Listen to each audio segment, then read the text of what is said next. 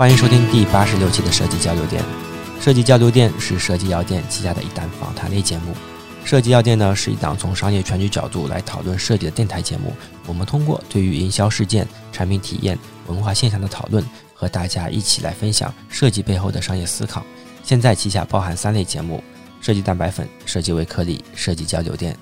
大家可以通过网易云音乐、站酷、iTunes 上面的播客搜索关键词“设计药店”，订阅与收听我们。电是电台的电。另外呢，想进一步了解每期图文资料的同学，也可以通过订阅我们的微信公众账号“设计药店”查看。为了方便大家在公众号中间快速找到对应节目的图文信息，大家可以在公众号下方的输入框中间回复期数。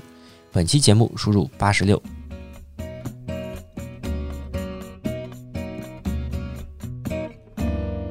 在二零一八年腾讯设计周，一个由鹅厂设计师打造的潮牌“八”横空出世。在这个品牌中间，零零七零零的 T 恤唱红了鹅城，一度热销到脱货。我们后来也了解到，在这个定位为金融潮牌的产品中间，其实是一群设计师自己策划、设计、运营、推广起来的。从设计到产品，这中间能给我们带来怎样的思维转变？他们又是如何去突破传统金融这种严肃的感觉？去找到金融与年轻人之间的沟通方式。今天呢，我们请到了这个品牌的主理人梁朝伟。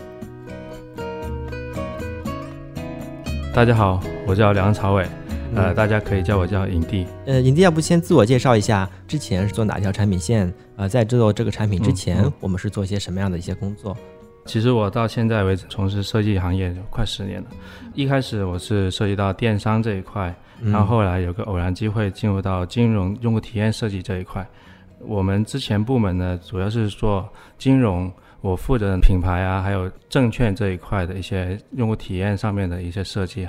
金融这一块呢，其实就是我们之前 FIT 整块业务里面的其中的，包括有保险啊、证券啊，还有支付、就理财等等。之前的话，我们做一个业务支持部门，就基本上这几类的。产品业务都会接触到，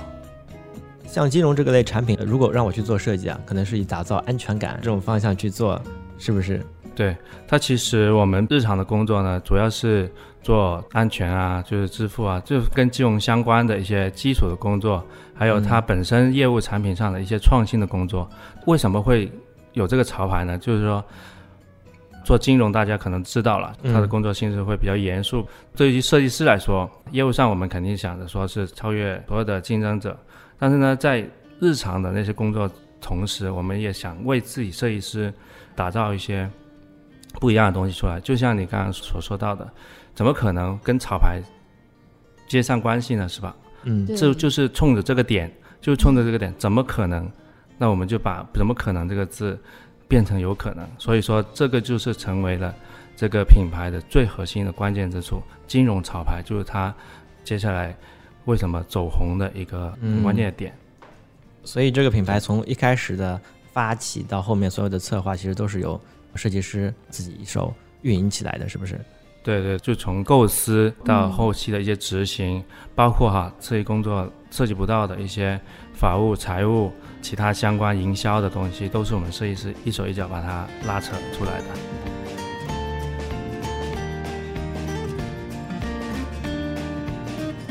像影帝刚才说啊，我们觉得金融这样一个严肃的话题跟潮牌，大家觉得这两个点不可能做很好的融合，所以我们想怎么找到关键词去把这两个东西串起来呢？我们腾讯啊有一个专门做创意的大咖。叫凯爷，他说过一句话，就是最好的创意就是平时我们天天提着的一些平常的一些事情啊。所以说我在前期的一些规划过程中，我就想着说，有些什么是可以触达到大部分人的一些内容，所以我们在不断的去构思哦，要不然跟我们业务相关，要不然就跟大众相关。嗯嗯，如果说两者都可以触达到的话。这肯定是爆款，因为我们是做金融的，那大家都想发财这件事情，虽然说是俗哈，大家可能会天天去想工作啊，然后呢，有人兴趣爱好啊，这些都可能会冲着这个去努力。所以说，这个金融跟我们业务相关，然后呢，我们在朝着这个方向去不断的去挖掘一些好的内容。其实发财这个概念，在我看起来，它其实就是一个下沉嘛。就比如说刚才我们所说的安全，这其实属于一定领域或者特定人群里面的金融。但是如果要跟大众去说的话，可能发财这个点可能是更加容易引起大家的一个共鸣。对，我觉得刚才影帝提到关于凯爷说的一个词，就是最平淡的事啊。我觉得这一点对于我，或者说我想很多听众设计师都会有启发，去找到。平时我们经常提到的最普通、最平淡的这个关键词，我们把这个关键词抓出来，这个可能就是能找到大家共鸣的一个点。嗯，所以我们像金融这一块的词，影帝这边找到了发财，通过发财再把这件事情拓展下去。对的，对的，就是为什么要用发财这个词呢？就是我们所有的业务奔着就是为大家去理财也好，炒股、证券为大家去赚钱也好，核心是什么？核心就是赚钱嘛，是吧？然后呢，我当时也是从事着证券体验和品牌这一块，所以说我们天天会去了解目标用户他到底需要些什么。说俗话一些，理财就是想着挣点钱，炒股也是想找点零花钱什么的，是吧？可能大家都是奔着这个方向去走，当时就决定就用这个“发财”这个字。然后呢，我们就还起了一个比较。呃，大气一点的名字，就肯定不叫发财了，就是我们奔着就是为人类发财谋福利的一个机构，所以叫人类发财机构。我们这个整个 FIT 也好啊，还有包括外面的一些金融机构也好，它其实就是以机构著称，所以说这个比较权威一些。然后呢，结合我们前面人类发财这比较通俗的，然后加加上这个比较权威的这个词语，这样结合起来，有了我们的一个名字。嗯。有了我们的品牌之后呢，我们去构思内容了。当时我们就有一个很好很好的一个天时地利的一个事情，就是腾讯不是有一个全民配股嘛，是吧？好像是全民配股。对，大家对什么了解最深呢？就是股票。嗯，我们公司的股票。之前我我喜欢打游戏，当你配了股之后，你就会去研究啊怎么开户，我得到的股票是什么。另外一个出发点就是。有一次偶然机会啊，我看到了一个车牌，就是路上啊，对，车牌是香港的车牌。嗯，然后呃，我我我我们当时在研究车的时候，就是说啊，香港车牌价值多少钱？价值三百万还是多少钱？哦，这是一个财富的象征。有一个车牌是 P 七零零 T。我不知道里面的那个含义是什么啊，我我感觉好像是 Pony 七零零，然后腾讯这样子，然后我就觉得这是会不会是 Pony 的车牌？自己做的对，就是代入感很强。然后呢，我是我自己个人理解哈，我当时就觉得这样一一串数字真的可以引发一系列的跟钱相关的联想也好，跟地位相关联想也好，反正呢，这个肯定是大家向往的东西啊，一个很好的车牌。然后呢，有一串很好的数字，也有一个忘记密码很多年的股票账号，里面有很多股票，那就七零零的股票，是不是？这就是财富的象征。当时我还没做这个相关内容之前，我就觉得这个肯定会爆，对，因为结合了当时的一些事件，还有我们本身内容的一些熟悉度、敏感度，嗯，对。我们到时候可能会需要把这些所有的这些图可能会放在我们的公众号里面，方便大家对于我们的产品有一个大概的了解，对于我们这个人类发财机构里面所有的产品有一个大概的了解。大家可能配着图文去看的话，更加直观一些。嗯嗯，大家可以在微信公众号里面去订阅“设计药店”，电是电台的电，来找到我们的公众号。嗯，回复对应的期数。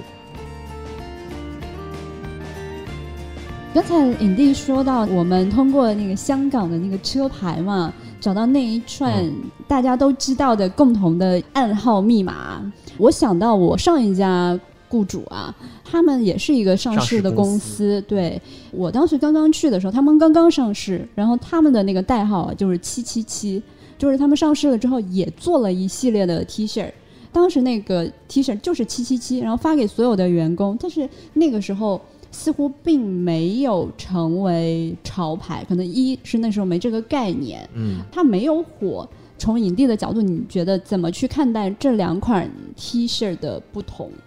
其实我刚才有讲到，所有事情发生之前，它有一个铺垫。就首先，金钱这在人类人类出现的时候就已经到现在不知道多少年了哈，这是大家对金钱的一个欲望、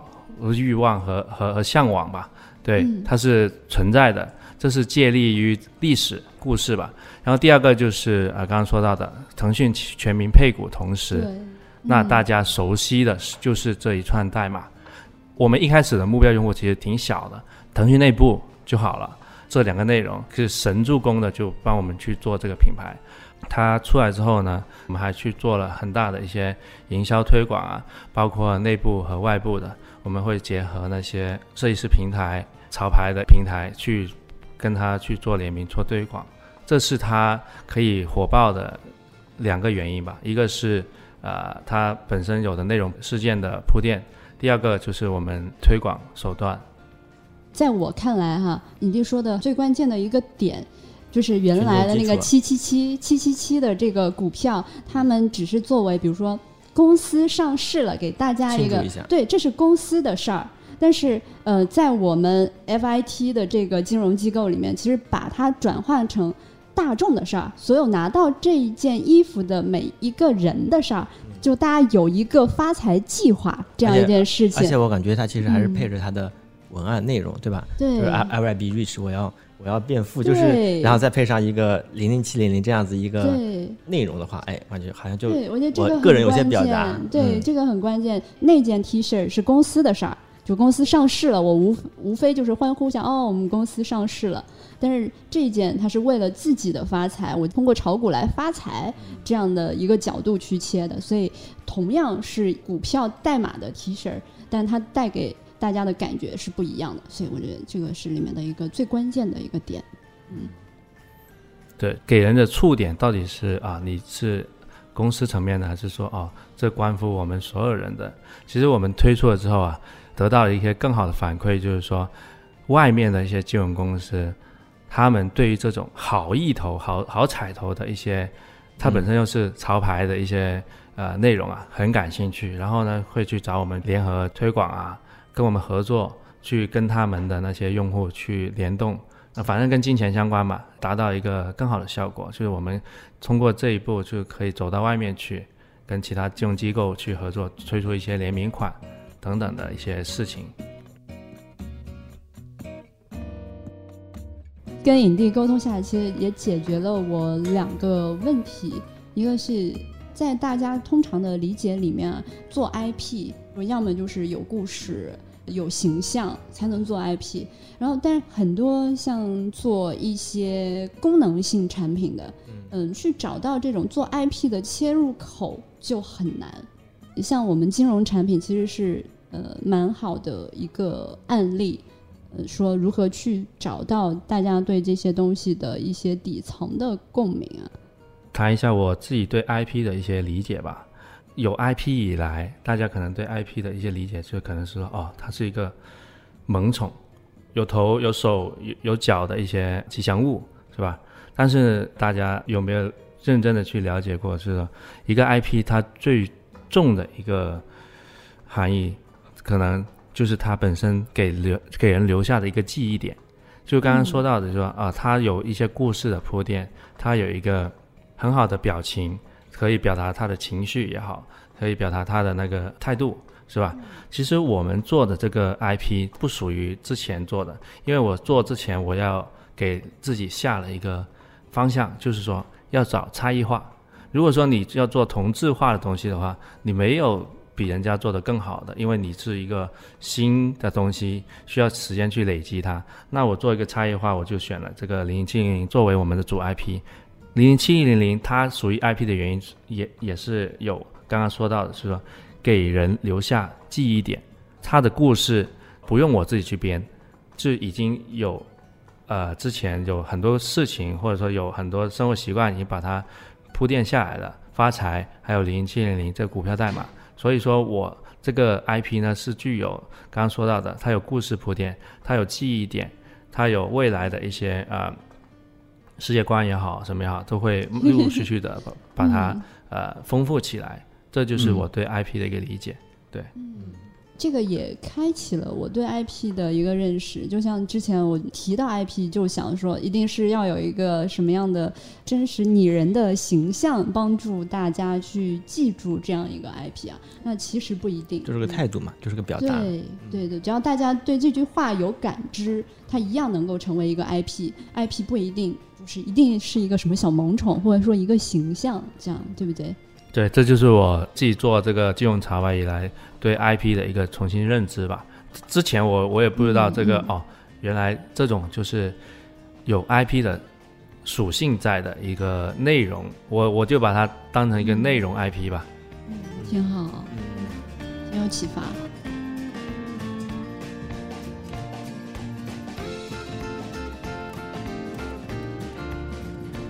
那我们聊了这么多 IP 啊，就我们再回过头来，我们这还有一个点是，这个整个事情其实是由设计师自己推动和完成的。我也是比较好奇的是，在这个你们是如何会有这样的转变的？比如说我们以前都是做垂直的设计领域嘛，那现在我们开始做了这个自己产品主理人的一个运营了之后，啊，我们当时对于这个这个产品的传播的理解，我们当时是怎么去构建起来的？你是怎么是想到用这样子一些方式去把你这个内容去推广出去的？嗯，这个思维转变你们是怎么怎么就得到的？这个的话，可能要结合我之前的一些工作经历吧。就是我以前是做电商的，然后呢，自己的内心呢又想着说做自己一个品牌。然后呢，当时的一个工作就是说啊，我是做金融，三者结合起来呢，就有了当时的那个整个过程啊，就是从品牌的核心构思，然后到一个设计的执行，然后到最大推广，我们有了一个。品牌落地，还有呃实物落地之后呢，我们想着说要以一个可以涉及到大部分腾讯俄民的一个渠道，首先是啊公众号啦，还有我们的那些俄民公社啦，还有我们的那个草场地啊，最重要的是我们的腾讯设计周。当时呢，通过这几个圈子，然后呢就把这个东西基本上覆盖到整个鹅厂了。嗯，对，我在这整个过程里面哈，设计和内容固然是最重要的一个重点了。你有一个好的内容，才能打动到你的目标用户嘛。第二个重要的是推广。如果说我们有好好的产品啊，你只是说哦，我有好的产品，我要把它做到最精最美，才能面向用户。这个在我的那个字典里面很难。因为你如果说做到好的时候，你可能那个风潮就过了。然后你如果说是做到不好，推出去，那那就被砸招牌。所以说，我觉得这两个点呢，在我的整个过程里面得出一个结论是，这两个点是比较重要的一个关键因素。对，影帝这边说到一一个点，我觉得挺关键的，就是为什么我们作为一个设计师啊，他能够运营起这样一个品牌，关键的一点就是。影帝做过电商和运营，所以有一个词叫做全链路设计师啊。当然，我们在这儿不一定说很准确。但是全链路设计师，他可能既接触过视觉的设计，那也接触过内容的设计，那也接触过电商，接触过运营，呃，接触过当然我们现在的产品的金融。这样的话，他可以从一个比较全局的思维去做这个产品，那他就不会单一的只从视觉角度去出发。嗯，这样的话才能够把一个品牌给推广起来。对的，对的。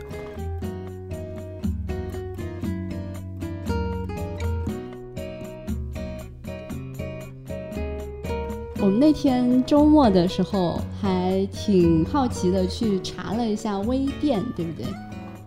就我们在微店上有放咱们呃所有产品，对吧？对对对对对。影帝这边，你有看那个上面哪一些销量比较好，哪些销量一般吗？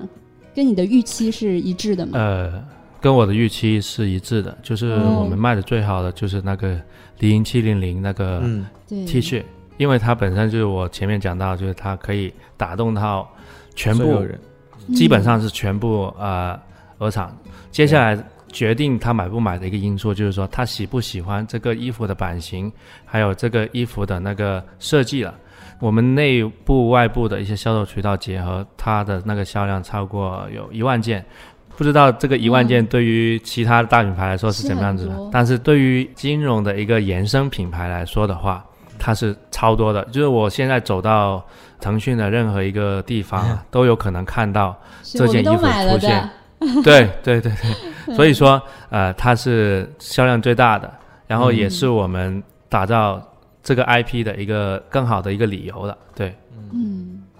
嗯，其实我们当时也做了一些简单的分析啊，就比如说我们就会对它的所有的产品做一些分类，比如说像这个刚才我们所说的零零七零零这类比较有泛沟通语言的这类的产品，然后另外一类呢，当然也会有。更加设计师一点、更加潮一点的这种呃视觉上调性更强烈的一点产品，但是当时其实我们感觉到，嗯，原来可能还是要看我们这个素材的沟通的能力，这个沟通的能力的这个点很重要。这个说好的前提情况下，那个人群定位的大小其实也是很重要的。因为我感觉现在其实设计师比较容易陷入的一点是，他可能会做的设计上很潮，对吧？但是他可能也发现，哎，可能都是在图形或者说花样上面的一些他的一些理解。但是你这个素材，你这个衣服，你这个产品能不能做到你所定位人群里面的一个保持一个比较好的沟通力？感觉这个其实是需要设计师自己去去理解和考量的。嗯，对的，在我的那个整个过程中啊，就是我唯一的不变的一个点，就是说我要设计好的衣服，我要设计好的图案，同时我要把它卖出去，而且在财务方面让它不断的去啊。赚钱，这就是我们做品牌、做产品一个最终的目标。不可能说我做一个产品出来，做完设计就没了。就我希望的是，我能做出来，也能把它卖出去，也能把它重新循环的去重复的这个良好的节奏。对，嗯。很对，就是一个生意人的思维，我觉得这个很重要，不是贬义啊。就像我们自己做设计的时候，只是通过自己的意愿去表达一些东西，但是我们要把这个整个产品链路全局的去看，我觉得这就是一个生意人的思维，他才可以去帮助传播啊。哎，我我也比较好奇啊，我们有没有什么一些经验和方法，可以保证我们的这个卖出去如何去做得更好，做出来卖出去。这个点呢，其实在我一开始的时候，我也比较顾虑的，就是说我投一笔钱出出去，怎么样才让大家去买呢？是吧？其实你做好前面呢，有没有做好你的内容和产品，这是最重最重要的。其实我刚刚说到的，就是说我们的产品为什么呃可以卖的这么好呢？就是说它的内容具有沟通性，从内容上就可以让你去买了。然后呢，除了这个以外呢？你还你还做了一系列的营销上的工作，就符合你这个品牌的一些渠道啊，还有它的一些活动啊，还有那个营销的策略啊，是不是什么时候打折，它的定价是多少，符合你这个品牌的定位，在这个工作做好的同时，确保你能盈利，那你盈利的同时，那你就有更有信心去做这些重复而更加更好的一些工作了。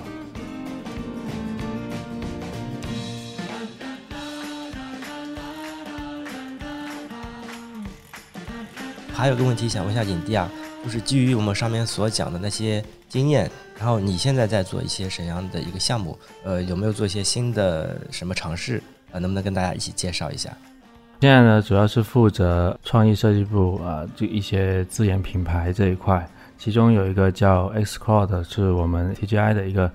游戏 IP 生活方式的一个预言品牌。X Cloud 它主要是。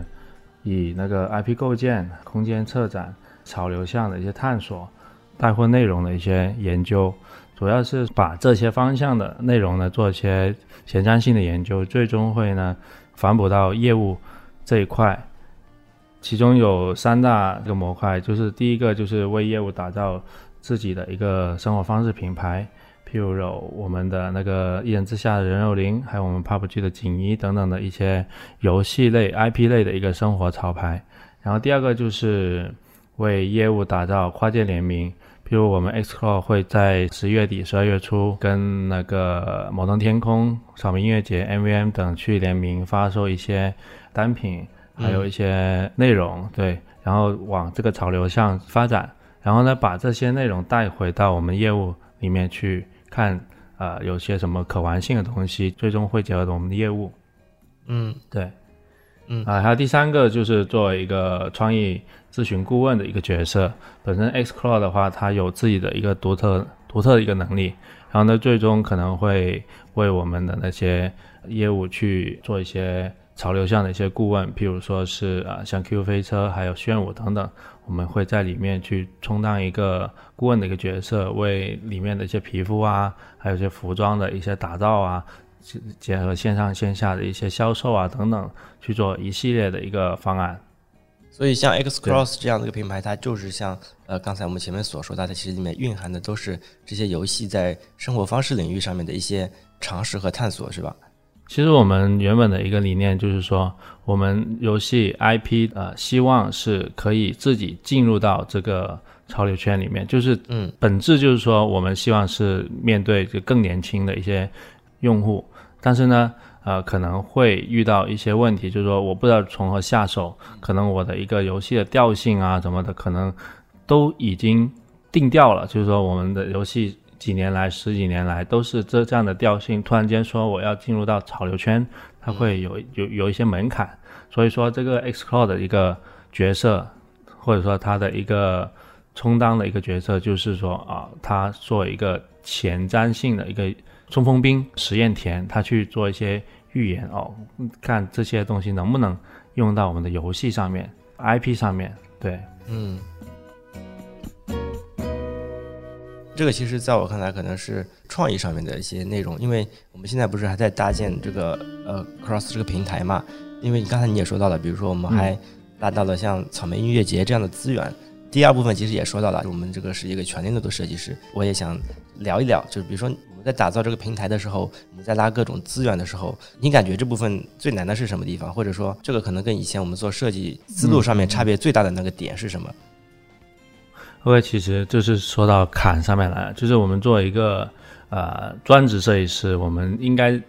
正职工作就是应该不断的去钻研比较好的设计、创新的设计、有创意的设计。但是呢，如果说是做一个品牌的话，你必须得从这个。啊，设计师的角色抽身出来，就是把自己当成一个啊渠道、商务，还有啊品牌等等的，还有接下来的可能会面临到的一些供应链，是吧？全链路设计师要熟悉的这一些，最难最难的可能就是说，我们这个品牌初建阶段如何把自己的调性定下来之后，去跟其他外面的一些所谓的啊大品牌也好。还有啊，一些比较厉害的品牌也好，怎么去跟他们达成一些合作？嗯，这是前期比较困难的一些商务的一个角色面临的一些挑战。对，这是我做这个品牌来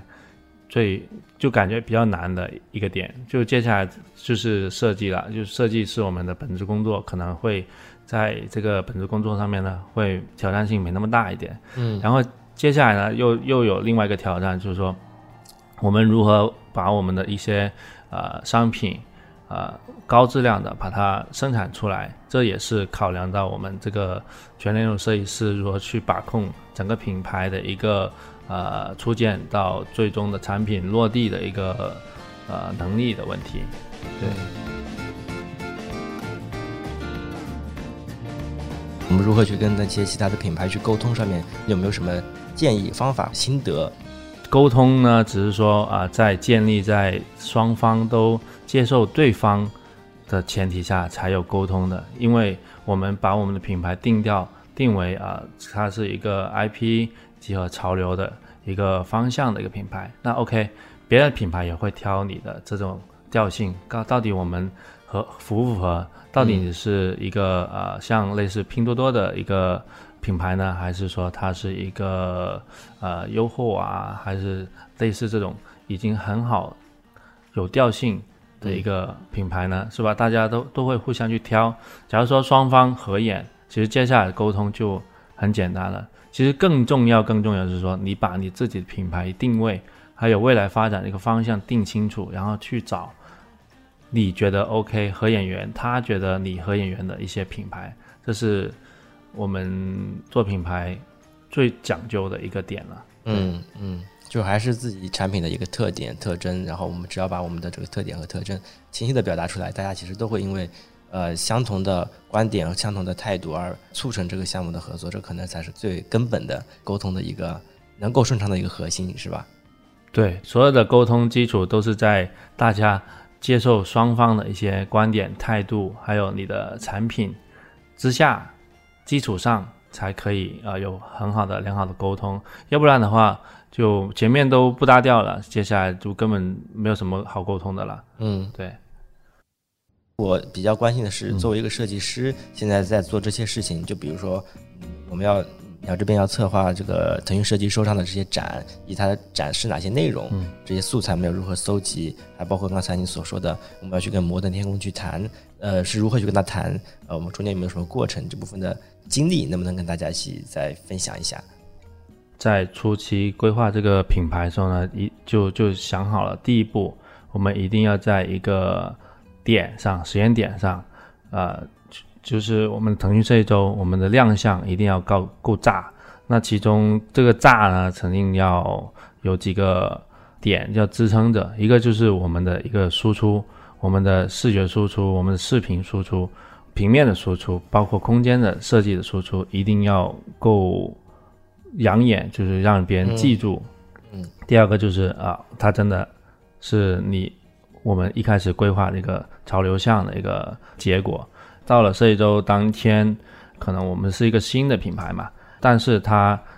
在现场呢，它凸显出来的一个调性啊，是全场独一无二的，它是全场唯一最潮流的一个品牌，叫 X Claw，然后大家都记住。记记住了，还有反效果还蛮好的，但是有一个遗憾不足的点，就是我们在空间策展那那时候就想了一个很完美的方案，嗯，呃，在搭建的时候也已经搭建好了，就是但是呢，太过于霸气，就太过于霸气，把其他人的风头都挡住了，然后呢，把一个核心的一个我们为我们手办打造的一个一比一千的一个玻璃房。超大的一个玻璃房，然后把它挪走了，让我们的平，让我们的空间展示就瞬间逊色了一半吧，起码是一半。但是呢，我们在这个基础上可能会去想更多的，就如如何把我们的那个视频放大啊，我们可能会想着说，我们那那那些品牌视频、产品视频，包括我们的非常洗脑的 BGM 视频，一个。大脑星球在那里不断的旋转，不断的播那个呃音乐的一个视频，就让大家更好的去看到。所以说我们在这个方面去想了很多，然后包括我们一些文章啊，结合文章线上传播，或者用户给我们的一些反响还是不错的。对，然后后面就促成了接下来的呃跟站酷的一些联名款的一些落地，然后他们看到我们的一些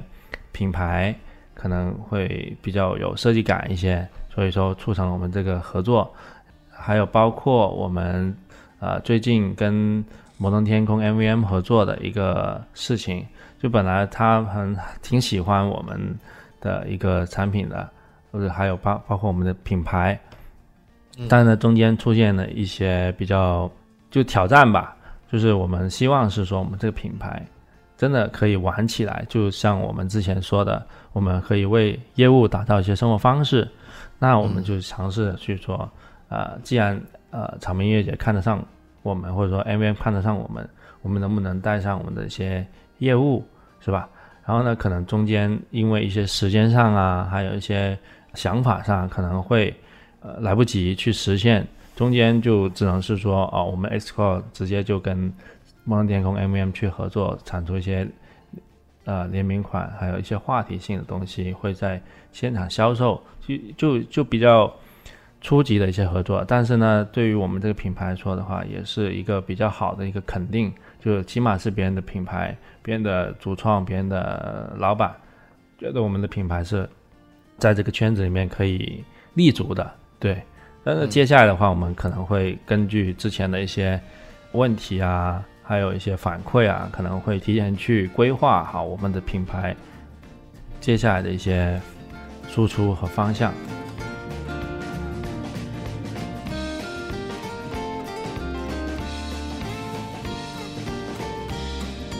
非常感谢影帝给我们的分享。呃，就像刚才他所说的，我们的身份转变了之后，我们要面临与处理的问题，其实远比以前光做好设计要来的复杂与不可预见的多。对于我们的商业逻辑、品牌调性的判断力、落地以及沟通能力上面，其实都是提出了更高的要求。面对诸多不可控的因素，我们甚至可能还会产生一些无力感。呃，虽然难度很大，但是我感觉大家在摸索的过程中间还是动力十足。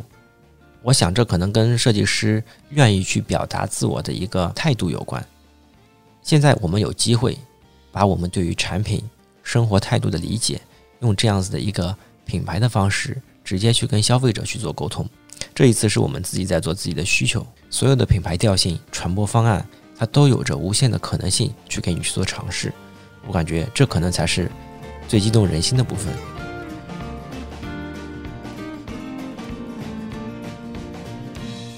好的，那本期节目就是这样。呃，最后呢，我们也是打一个预告。嗯也是应我们听众的要求，应该是近几期吧，我们会来和大家一起聊一下腾讯游戏最新的品牌升级。